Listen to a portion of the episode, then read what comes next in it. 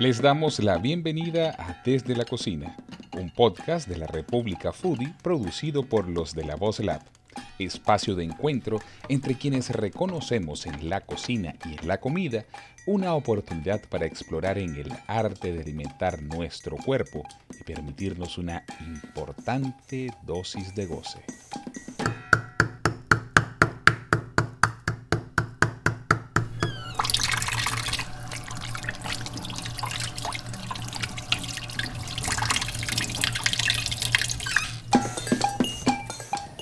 Hoy desde la cocina se graba en un lugar en el que no solo hay varias cocinas, sino que es un espacio de encuentro para comensales. Precisamente queremos hablar de cómo estos espacios de encuentros para comensales han vivido o están viviendo esta transición luego de este largo periodo de cuarentena en el que hemos estado guardados en nuestras casas cuidándonos por varios meses. Estaremos en un espacio en confianza entre amigos, charlando de cómo ha sido esta experiencia y cómo cada una de las personas que estaremos acá lo han podido vivir. Estamos con Iro Ramírez, él es foodie, y también Diana Polo. Ella también es foodie en la Cuchara Colorada, pero además se encuentran unidos en el proyecto La República Foodie. Iro y Diana, bienvenidos. Es un gusto que podamos estar conversando hoy en este lugar además tan acogedor. Ana, muchas gracias. Yo creo que una de las cosas que más me está dando duro al regresar a la ciudad de Barranquilla después de, unos días es el tema del calor. En Bogotá también estuve viendo cómo fue el tema de la reapertura de todos los, de, de los restaurantes después de alrededor de 5 o 6 meses de estar encerrados, que la verdad no ha sido nada fácil para los restaurantes y tener la oportunidad de volver a, vivir esa experiencia de comer en un sitio cerrado donde vives experiencias, no solamente es el tema de la comida, sino toda la experiencia que te ofrece como el restaurante, pues a mí al principio me pareció fascinante, un poco triste por el hecho de que hay muchas restricciones, pero sabemos que lo hacemos por un tema de autocuidado y de que es por el bien de todos. Entonces creo que esa es una de las principales cosas que empezaron a darme duro cuando, cuando regresé al restaurante. Yo ahorita me emocionaba describiendo el lugar en el que estamos, pero creo que ni siquiera dije su nombre. Estamos en el Caimán, el Caimán del Río. así es, Giro. Uno de los mercados gastronómicos en este momento más importantes y, concurridos de, de, la ciudad, que también se vio muy afectado por los meses de cuarentena en que estuvimos. Diana, a mí me gustaría preguntarte, a propósito de lo que mencionaba también Iro, de cómo fue su experiencia al saber que iban a reabrir, los restaurantes. ¿Cómo ha sido la tuya? ¿Cuál ha sido tu percepción? Hola, chévere estar otra vez en la cocina, esta vez desde la cocina del Caimán del Río, pues uno de los lugares emblemáticos.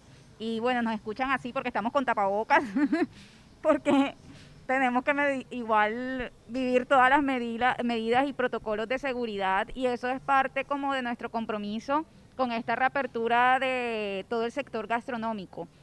Pues precisamente cuando dijeron eso, yo voy a ser aquí bastante abogada del diablo.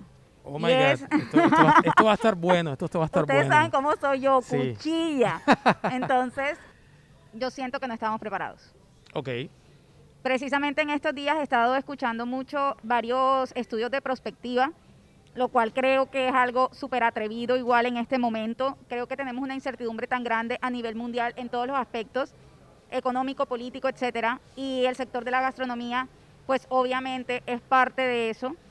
Y dentro de esos estudios, lo que se habla es que, bueno, y esos estudios son europeos y, y estadounidenses, que mucha gente no se preparó o el sector gastronómico hizo muchas cosas y muchas acciones para abrir, pero fueron acciones de supervivencia, de sobrevivir y sobrevivir económicamente, pero no realmente de utilizar todos estos meses para crear una buena estrategia en conjunto para venir y vivir un nuevo tiempo. Que además lo que dicen los estudiosos es que no hemos llegado todavía a la fase crítica económica donde está inmersa el sector gastronómico. O sea que podríamos... apocalíptica, pero...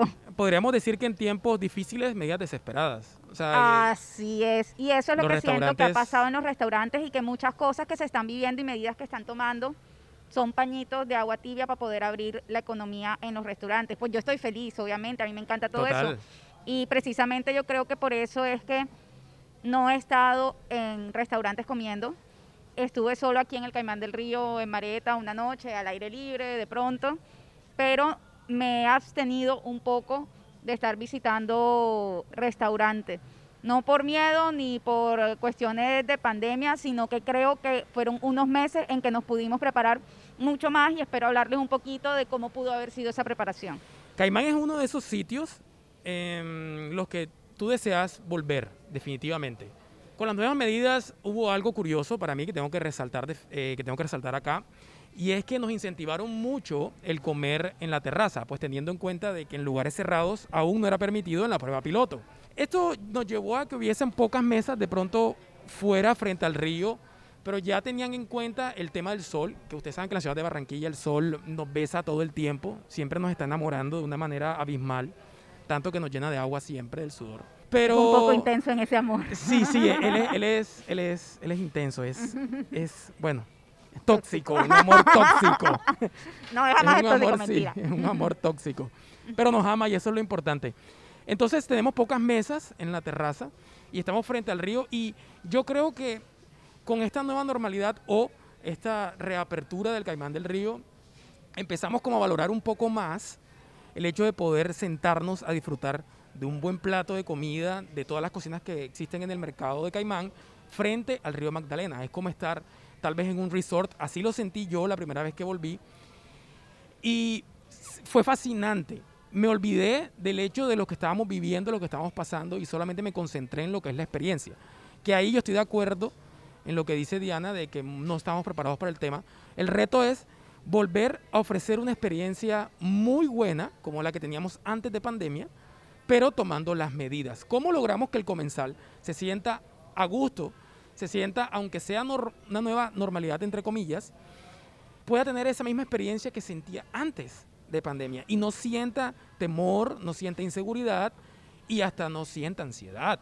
Porque hay personas que pueden llegar a un restaurante y sentir ansiedad. Ahora, otra cosa curiosa que quiero resaltar es que ahora que, estoy, ahora que estamos en Caimán haciendo este podcast, ustedes no pueden quitarse el tapabocas hasta que no llegue la comida.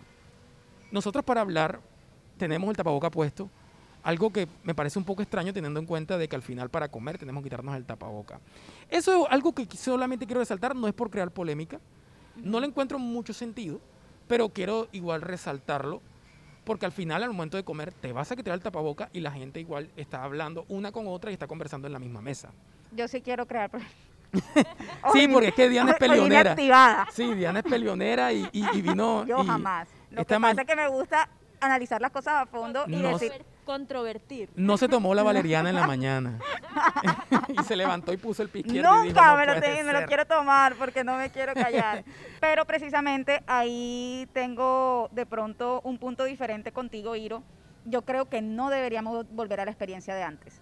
Y es algo que veníamos hablando y es algo que veníamos hablando con la Cámara de Comercio y con mucha gente.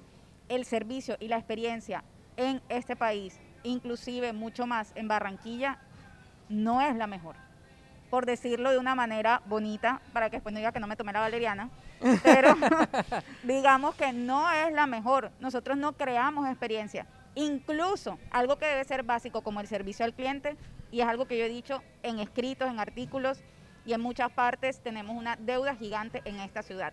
No sabemos cómo hacerlo. Tenemos muchas deficiencias en el sector gastronómico. Por eso yo decía, este es un momento propicio. Tuvimos seis meses encerrados, era un momento súper bueno para trabajar todo eso, para que nos reuniéramos. Si algo dicen los estudios de prospectiva, es que en el mejor escenario posible, entonces lo mejor sería que trabajáramos colaborativamente. Eso es lo deseado, lo ideal. Pero eso es en la no teoría. pasa, eso es en la no teoría. pasa en eso es Barranquilla. que nosotros pretendamos que todos los planetas están alineados para que eso ocurra. Yo creo que es lo ideal de que en el tiempo que estuvimos encerrados y que, y que los restaurantes tuvieron tiempo tal vez de reinventarse y de repensar muchas cosas, pues la atención, como tú estás diciendo, y lo que es la experiencia, debía ser muchísimo mejor, tal vez como se presta en otros países. Incluso en otras ciudades. Mira lo, que, mira lo que hicieron en Bogotá. Mucha En- gente es como, como por ejemplo el Chamo lo que hizo en Bogotá. Crearon experiencia en casa. En Medellín hicieron unas cosas también hermosísimas. La gente, incluso la gente del cielo, que todos sabemos que Juanma es un espectáculo como administrador de restaurantes y creador de experiencias. Entonces, pero en Barranquilla estamos muy en deuda, inclusive en Colombia. Yo sé que hay cosas, por ejemplo, yo podría decir, en Colombia no hay una estrella Michelin, de los 50 Best no hay ninguna en Barranquilla, tuvimos en Cartagena, tuvimos en Bogotá, pero por ejemplo, puede que esto no defina si un lugar es bueno gastronómicamente o no, uno de estos premios, porque estos premios puede que no definan eso, pero sí te dan un indicio de qué se está haciendo. Bueno, y si nosotros no llegamos a ningún premio es porque tenemos una deuda grande con la gastronomía y sobre todo porque cada uno lucha por su supervivencia y yo lo entiendo porque prima la economía de cada uno, pero entonces no tuvimos estos seis meses, hay muchos restaurantes que se unieron para hablar con el gobierno o para reclamarle al gobierno, pero ¿por qué no nos unimos para trabajar juntos y para lograr eso, eso les quería preguntar a los dos. Este tema de crear experiencias ¿Cómo lo ven ustedes? ¿Qué restaurantes conocen ustedes que han creado experiencias o qué potencial ven, por ejemplo, en un lugar acá como el Caimán del Río de experiencias que se pueden crear? Antes de contestar eso que me acabas de preguntar, Ana, vamos a retomar un poco lo que dijiste o lo que dijo Diana acerca de, otras ciudades. Yo, como les dije al inicio del podcast, acabo de regresar de la ciudad de Bogotá, estuve alrededor de unos cuatro días. Yo, el propio Rayú, apenas abrieron el aeropuerto, fue el primero que agarró su, maletín y se abrió me pareció súper genial lo que se hizo o el proyecto que se está implementando por parte de la alcaldía en la, en la capital. En Bogotá se está haciendo algo que se llama Bogotá Cielo Abierto. Si no mal recuerdo, ese es el nombre. Se están tomando algunas calles de la ciudad, calles que tal vez no sean principales, no sean muy transitadas, se cierran y se llenan de algunas mesas. Claro, tomando distanciamiento, ustedes saben, los protocolos de bioseguridad. Algo que pasó en la Plaza de la Perseverancia, no sé si alguno de ustedes conoce la plaza, que es muy famosa en la ciudad de Bogotá. De hecho, ahí está una de las cocineras que salió en el programa de Street Food de Netflix. Y que tendremos una entrevista en la cocina, en este podcast próximamente. Oh, qué genial.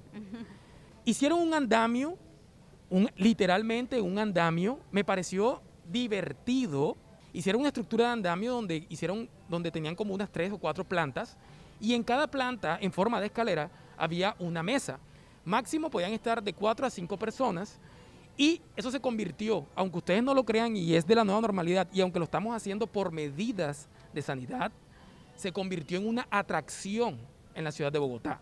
O sea, estamos hablando de que esto pasó de ser algo que tuvo que hacerse por fuerza mayor a convertirse en una atracción que si no estoy mal lo quitan el 21 de septiembre, pero que todo el mundo quiere estar montado en ese andamio. Tanto así que yo llegué y quería grabar sobre el tema.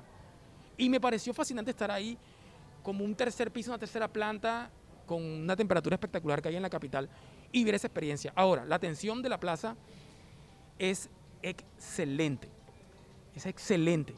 Es impresionante cómo llegan, porque tú puedes pedir por código QR, como hacen en la mayoría de restaurantes ahora a nivel nacional, pero los meseros o las personas que trabajan en diferentes cocinas de la Plaza de la Perseverancia llegan hasta allá, hasta tu, hasta tu puesto, te ofrecen el producto y te explican cada cosa todo te lo entregan en desechables o te lo entregan en vajillas tapadas o te ponen los cubiertos, ya sean desechables o sean cubiertos de aluminio, pero te los ponen todos, algunos presurizados y otros te los ponen en, una, en un envuelto de papel. La atención a mí me pareció espectacular y la verdad yo me sentí bien. De hecho estaba con, uno, con, con dos foodies que son fuertes en la ciudad de Bogotá y estábamos hablando del tema. Ellos también tienen un podcast y estaban hablando sobre eso. A mí me parece que lo que dice Diana es muy acertado, pero la pregunta para ella es, ¿cómo crees tú entonces que nosotros podemos mejorar en la costa caribe colombiana? Porque ya se hizo reapertura de Basurto también. Y yo estuve viendo algunos videos y ¿qué te puedo decir? Cuando vaya, te cuento. Empezando porque llévame, llévame. hicieron una historia que me compartieron. Yo la compartí en, el, en Instagram. Por, por cierto, síganme, Iro Ramírez. Ese, gracias.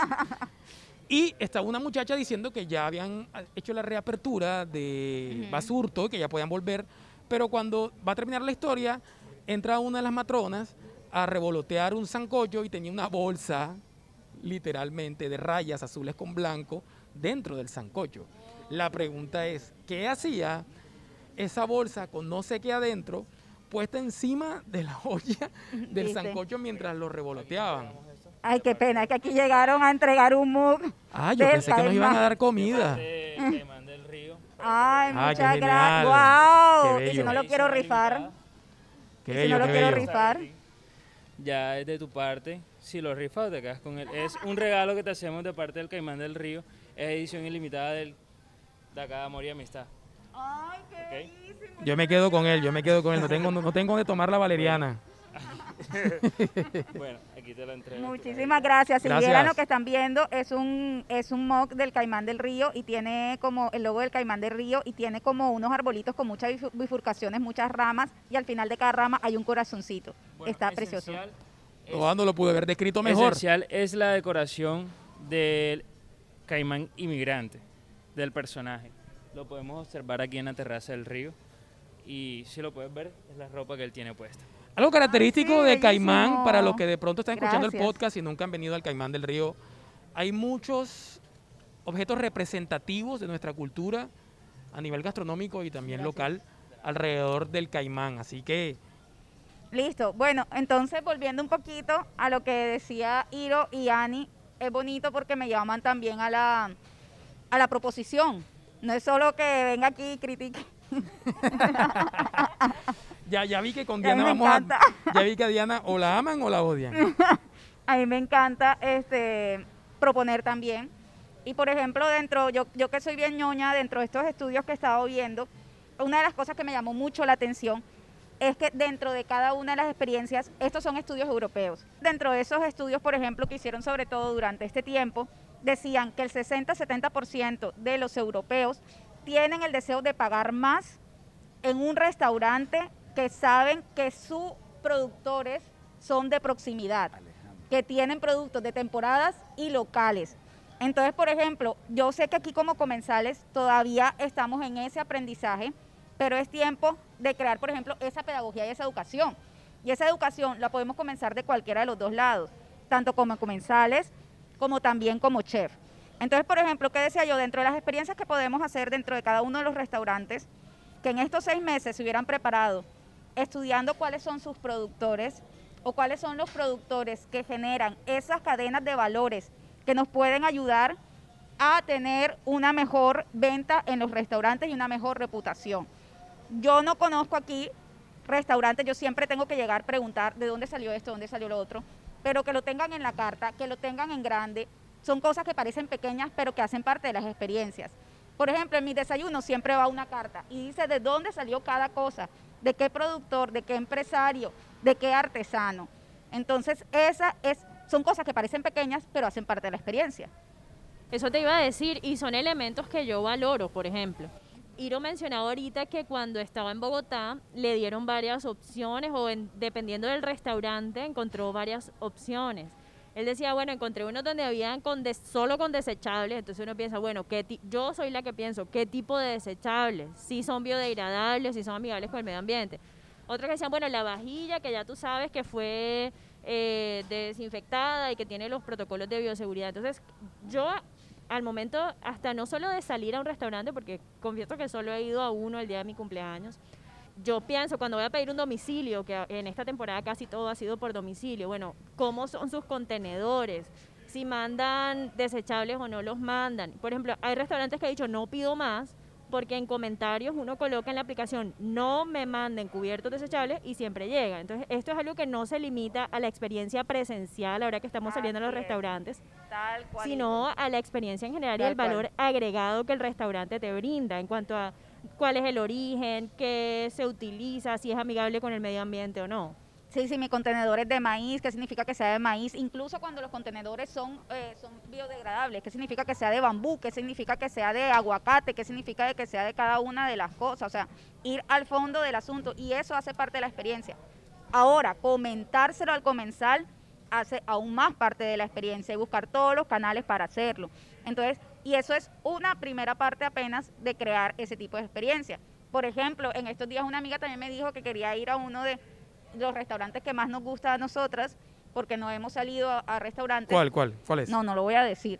Pero por ahí, pero por ahí, pero por ahí, porque por ahí me han dicho que están sirviendo en desechables. Ah, ok. Entonces, No, no, no, eso sí, sí, cambia no total la experiencia. O Totalmente. sea, algo que parece tan pequeño.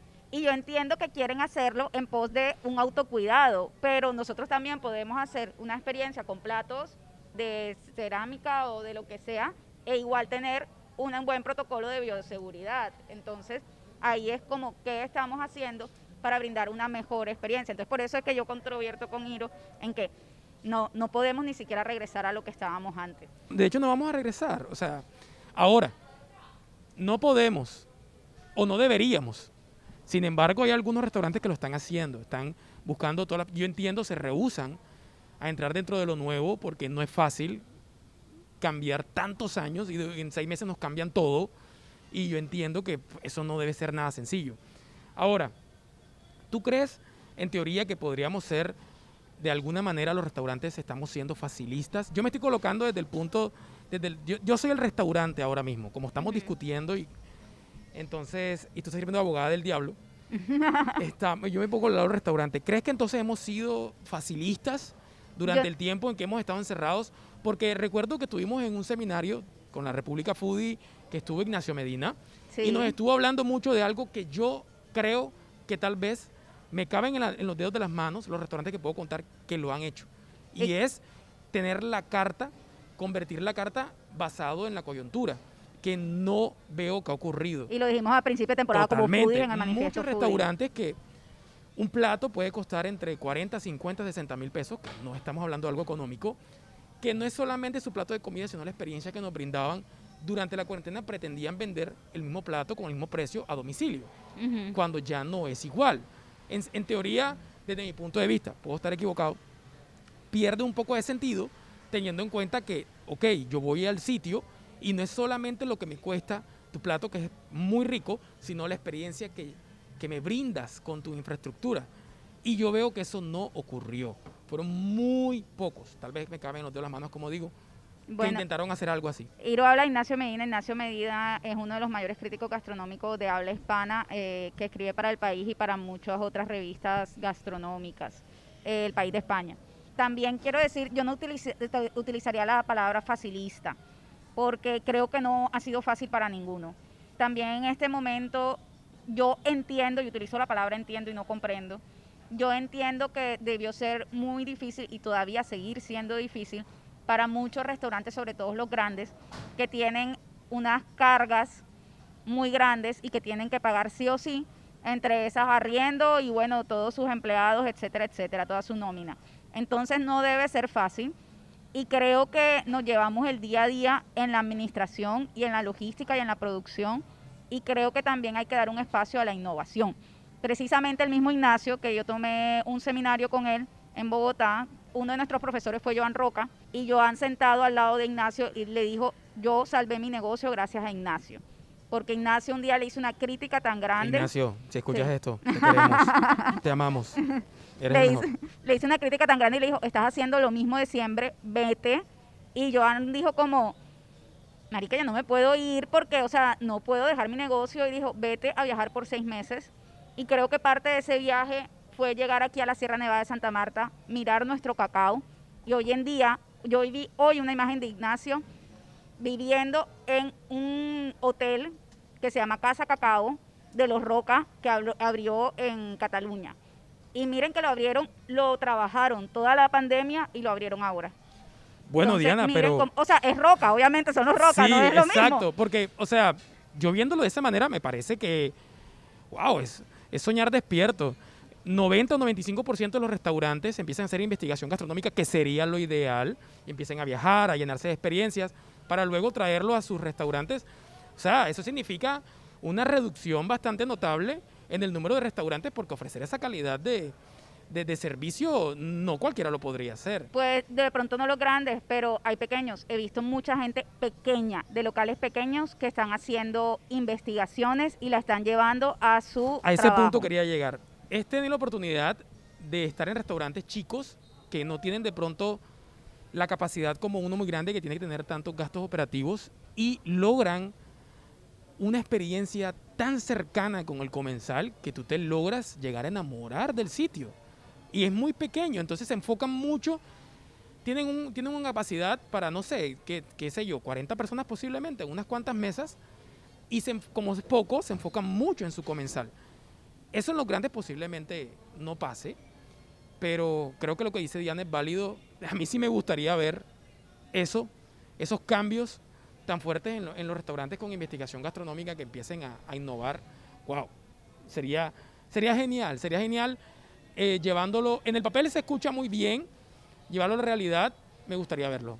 Bueno, y hablando de esa realidad, y ya para ir cerrando, porque se conversa muy bacano con ustedes dos.